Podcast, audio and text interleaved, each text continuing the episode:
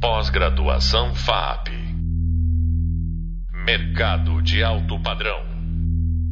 Olá, essa é a disciplina Transformação Digital Aplicada, do curso Pós-Graduação em Gestão e Design de Excelência da FAP. Hoje conversaremos sobre o amor ao trabalho como centro nas organizações digitais. Eu sou a professora Beatriz Blanco e vou acompanhar você no debate deste tema. Bem, a gente pode começar então perguntando por que, que nós amamos o nosso trabalho. Se amamos, né? Mas vamos partir da premissa que nós amamos o nosso trabalho, que nós escolhemos carreiras que nos realizam, que nós estamos aqui fazendo um curso justamente para nos direcionarmos a uma carreira que a gente considera que vai ser, que vai nos despertar amor, por assim dizer. Alguns sociólogos do trabalho, eles vão fazer essa discussão, né, sobre por que, que nós amamos o nosso trabalho e que tipo de vínculo, que tipo de benefício um trabalho oferece para ele ser um trabalho que nós consideramos eh, digno de ser amado, por assim geral, por assim dizer, né? Uh, em geral, esse sentimento ele é ligado ao senso de propósito. Então, vamos assim pensar, né? Tem um sociólogo que eu gosto muito, eu recomendo muitos livros dele sempre para todos os meus alunos, que é o Richard Sennett. Ele tem dois livros que eu acho bem importantes para entender a cultura digital, embora eles não referenciem diretamente a cultura digital. Na verdade, são três livros, né? O primeiro se chama A Corrosão do Caráter. Ele parece assim um nome meio trágico quando a gente fala, nossa, corrosão do caráter, mas na verdade ele é um livro que fala sobre como o trabalho na atualidade ele é mais fragmentado né, e ele é mais fluido do que ele era décadas atrás. Se vocês perguntarem, por exemplo, para os seus pais ou para os seus avós, né, como era a expectativa de permanência deles dentro de uma empresa, provavelmente eles diriam que planejavam ou muitas vezes passaram décadas dentro de uma empresa, né? A pessoa entrava numa empresa e o objetivo dela era passar 10, 15 anos lá, talvez a carreira toda, né? Isso já é uma coisa muito diferente pra gente. Hoje, principalmente trabalhando na nossa área de cultura digital, dificilmente você tem a expectativa de passar a carreira toda numa única empresa. O mercado muda muito, as empresas mudam muito. É, circular entre várias empresas é valorizado porque você consegue desenvolver uma expertise, assim, vamos dizer, mais polivalente, né? Antes isso era super mal visto, se você sair, circulava entre várias empresas, era considerado que a pessoa tinha um problema. Hoje, isso já é visto como uma coisa até desejável, né? Uma meta de trabalho. E o Sennett vai usar o termo corrosão do caráter para falar que isso é, acaba mudando, corroendo um pouco o caráter no sentido do senso de identidade, porque o senso de identidade décadas atrás era muito ligado ao trabalho, né? O que que você faz? Eu trabalho na empresa X, né? Você usa, alinhava muito a identidade, não só a sua profissão, hoje acho que está mais ligado à atividade que você exerce, embora ela mude também, né, ao longo dos anos, com muita frequência mas era muito ligado ao, a, a sua posição de trabalho, inclusive a empresa que você estava. E quando, a partir dos anos 90, com o mercado digital, né, isso vai tendo uma desestabilização, é, isso gera até uma crise de identidade nos trabalhadores que tem uma dificuldade de encontrar amor nessas relações de trabalho e encontrar essa conexão com os valores pessoais, né, que geralmente é considerado um fator para ser para você valorizar um trabalho. Um outro livro do Sennett que eu vou recomendar também, que é importante para contextualizar essa discussão, a meu ver, se chama O Declínio do Homem Público. Esse livro discute como a noção de estar em público, né, de ser uma figura pública muda também do, em relação ao século XVIII, XVII para hoje, né, para a contemporaneidade. Que antigamente você estar em público era uma identidade muito separada da sua vida privada. Né? Inclusive, quando você exercia, no trabalho você exerce a função de ser uma pessoa que está em público, né? Você está tendo uma vida pública, se relacionando com o seu ambiente de trabalho, com seus colegas. Isso não era considerado uma expressão da sua identidade pessoal, como eu comentei muito no podcast sobre cultura pop, entretenimento, fãs e relações de trabalho. É, você era uma pessoa no trabalho, você era uma outra pessoa em casa, né? Suas, a sua intimidade não se misturava, seu, trabalho não era um espaço de autoexpressão, né? assim como a vida pública no geral. E hoje a gente, o público privado, ele se mistura. É, isso tem uma conexão também com a ideia de amor ao trabalho. Então, a gente valoriza que o trabalho seja um lugar onde a gente consiga criar conexões pessoais. Isso é importante também. e se autoexpressar. Né? E o terceiro livro que eu recomendo dele é um livro que chama Respeito. É um livro em que ele fala sobre o que, que você o que, que você precisa para ser considerado uma pessoa respeitável na nossa sociedade e ele vai fazer uma discussão da conexão disso com o trabalho. Esse é mais para discutir a identidade, né? Como que a gente se valoriza, quando a gente se considera respeitado num ambiente. Mas eh, os três livros são bem interessantes para entender. Mas recapitulando, né, os sociólogos do trabalho vão falar em geral que o trabalho ele é ligado à nossa senso de propósito e questões ideológicas, né, com o sentimento de que o trabalho é nobre, se conecta com nossos valores pessoais que a gente se realiza em relação ao trabalho. E, enfim, eu vou citar alguns outros livros também que são legais de vocês discutirem, mais focados no trabalho na cultura digital, tá, gente, para vocês não acharem que o único sociólogo do trabalho, né, que vocês têm que ler é o único né, nem diria que ele é tanto um sociólogo do trabalho, né? O Sennett não é tão focado nisso, mas são livros que são interessantes para vocês terem uma introdução a esse debate. Bem, então, no contexto digital, vamos assim falar, né? O que, que é o amor no do trabalho no contexto digital? Já falei, comentei aqui, é muito ligado à ideia de autoexpressão. Então, a ideia de você ter ambientes, né, de criatividade, eu comento sobre isso no grupo de leitura, e que, em que você pode ser o que você quiser e você pode ter um trabalho que se encaixe com você. Muitas vezes muito mais informal, essa informalidade nas relações de trabalho atual, ela tem a ver com essas transformações da cultura digital.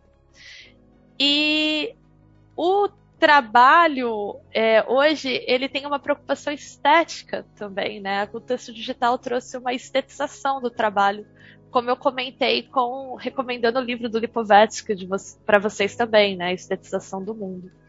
Eu gosto muito de, né, de, dos trabalhos recentes que eu li sobre a questão da relação entre amor e trabalho no contexto digital. Eu vou discutir um pouquinho aqui agora. Eu gosto muito do trabalho do pesquisador Michael Sliano, da Queen's University. Ele tem um, um livro chamado Creative Control, em que ele vai fazer uma etnografia com trabalhadores do ramo fonográfico, então pessoas que trabalham numa, num estúdio de gravação de música, de música pop, e com um, numa networking que administra youtubers, né, pessoas que uma, o que, que essas empresas fazem? Elas procuram talentos na internet, pessoas que produzem conteúdo, que têm potencial de crescimento, e elas administram a, a carreira dessas pessoas. E como é uma etnografia, ele passa um tempo né, trabalhando nas duas empresas como estagiário não remunerado para entender como que elas se organizam e como que essas pessoas estabelecem vínculos com o trabalho.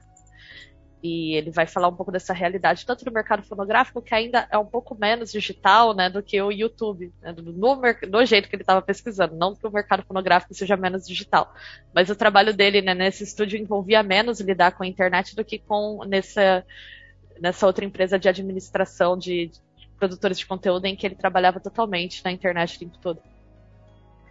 E o que o Michael Siciliano vai considerar né, um, um fator importante para conectar o amor e ao trabalho é, é um conceito que, ele, que a gente vai traduzir aqui livremente como adesão estética. Ele vai falar, e aí ele vai colocar a tecnologia como um papel central nisso. Né? Ele vai falar que muitas vezes, quando você está trabalhando em determinadas tarefas, e aí ele cita como exemplo o, os pesquisadores da, dessa empresa de administração de youtubers, né, de gerenciamento de youtubers que passam o dia inteiro olhando o conteúdo e criando métricas para isso, e a equipe de gravação no estúdio.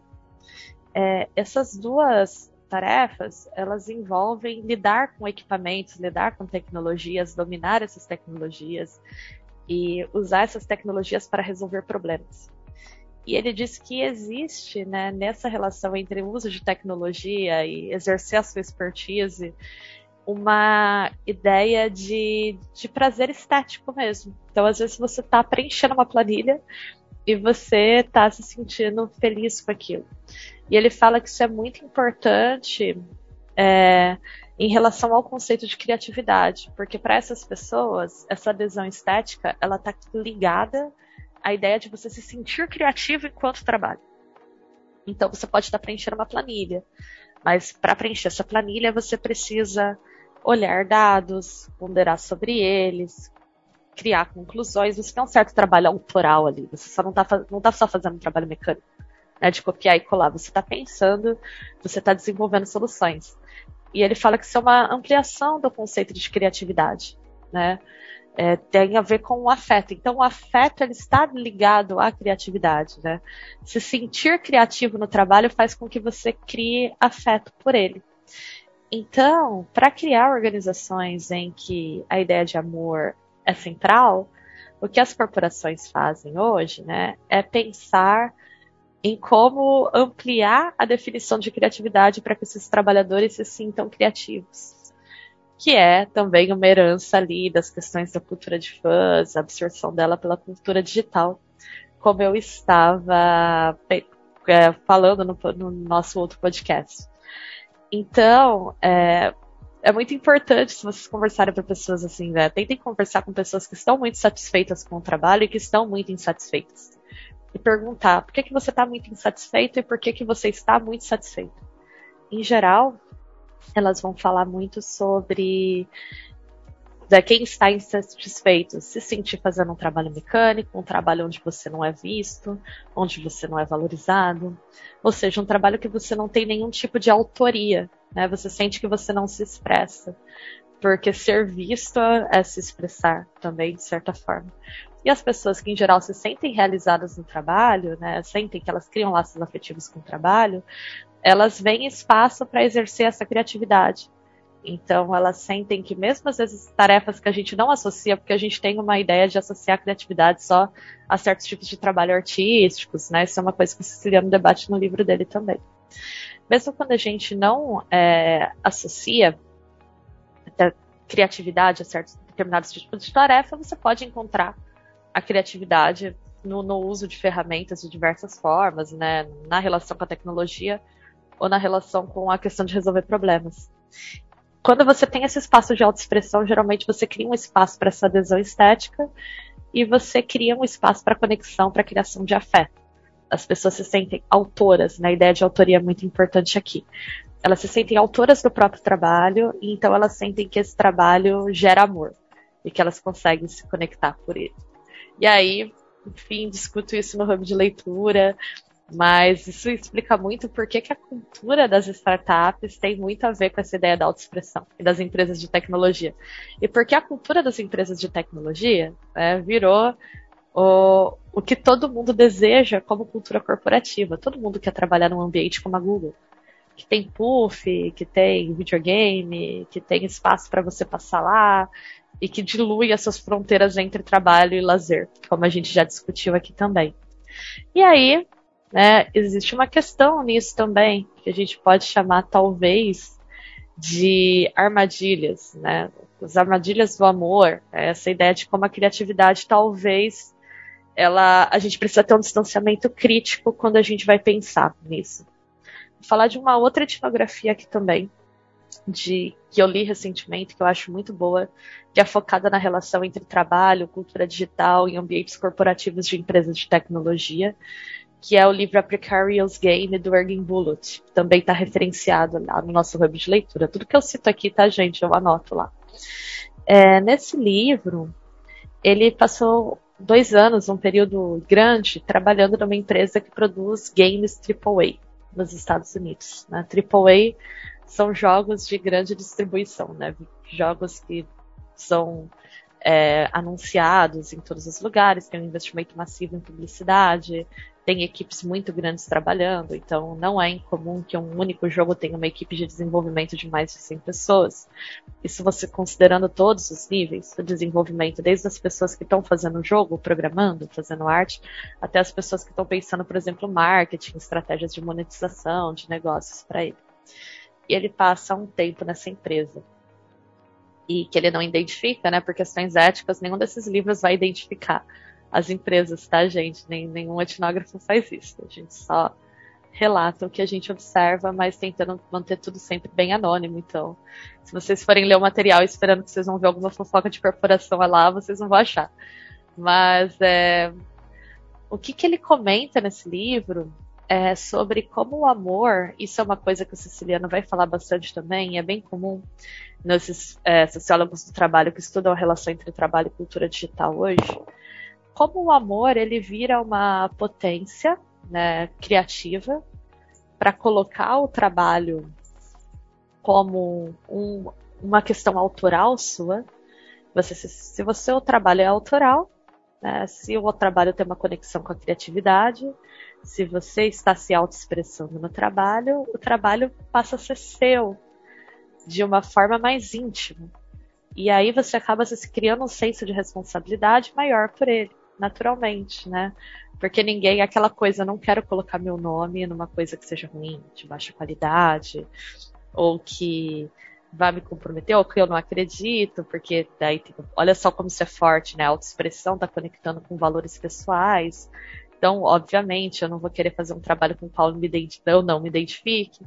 Quando você pensa isso nas redes sociais, aí vai ter um nível a mais ainda que é se a gente está usando rede social para autoexpressão o tempo todo, se eu for compartilhar o meu trabalho nas minhas redes, esse trabalho precisa dizer coisas boas ao meu respeito. Né? Então, quando, quanto mais autoral fica o trabalho, mais conectado ele fica com seus aspectos pessoais e aí, mais você cria um vínculo afetivo por ele. Mas, e aí que isso acaba virando né, as armadilhas do amor, por assim dizer, você pode criar uma dependência com esse trabalho. Né? E isso pode ser uma coisa complicada de pensar. Como assim que a gente pode criar uma dependência com esse trabalho? É, indo no exemplo da etnografia do Bullet, ele comenta como as pessoas, né, na indústria de games existe uma prática muito comum que se chama crunching time. Crunch vem do som que você faz quando você arranja os dentes. E o que, que é o crunching time? É, quando um jogo está para ser finalizado, está para ser entregue, ele, os, os, desenvolvedores muitas vezes entram em maratonas de desenvolvimento. Então as pessoas trabalham 15, 16 horas, até mais, sem interrupção, em jornadas super extensas, super abusivas, para darem conta, para entregar esse trabalho. E isso acaba gerando, assim, né, consequências muito ruins para a saúde dessas pessoas, para as relações de trabalho delas, para as relações familiares. É, não é. O, a gente tem um problema hoje na indústria de games, né, mainstream, que é muito difícil que uma pessoa fique muitos anos nela. Em geral, as pessoas abandonam essa carreira depois de alguns anos, sim, porque elas não aguentam. Chega um momento em que as pessoas simplesmente não conseguem, elas acham que não é sustentável continuar nesses trabalhos. E o Bullet observa isso na etnografia dele. Né? Quando ele fica nesse estúdio, ele observa as pessoas ficando muito tempo no trabalho, é, não conseguindo dizer não para determinadas tarefas, não conseguindo botar limites. E o ambiente de trabalho, os gestores falhando em criar um ambiente saudável também, por conta do amor. Né? Porque eles amam muito aquilo, por eles amarem muito aquilo, eles sentem que eles têm um senso de dever com aquilo. Então, que eles. Que, porque aquilo é deles, é autoral. Aquilo é autoexpressão. Né? Então eles precisam dar um sangue porque o nome deles está ali. E o nome deles estando ali, eles não conseguem é, ter um distanciamento para entender, por exemplo, quando as relações de trabalho estão indo além né, do que elas deveriam, porque o amor cega. Né, o Bullet fala um pouquinho disso também. E aí ele vai dizer uma coisa muito interessante, que eu acho que é muito interessante para a gente pensar cultura digital e cultura de trabalho, que é que o amor é uma commodity. Né, o amor é um recurso e as empresas exploram esse recurso. Então, criar um ambiente de trabalho afetivo pode ser uma estratégia e até mesmo uma armadilha para que você não saia do seu ambiente de trabalho nunca.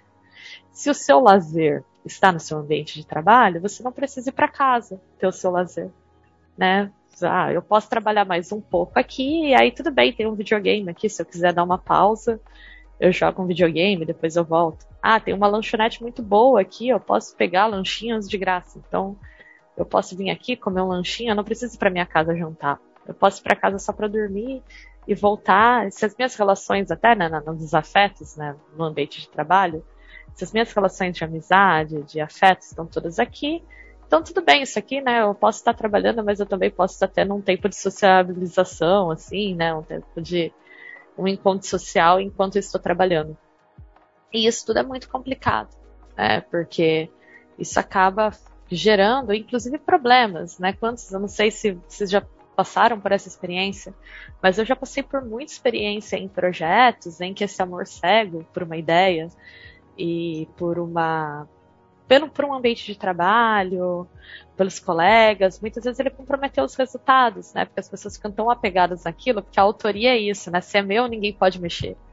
E se, se, só que se eu estou botando a minha identidade nesse trabalho, se você criticá-lo, nossa, né? Você está criticando a, não a meu trabalho, mas a mim como pessoa, né?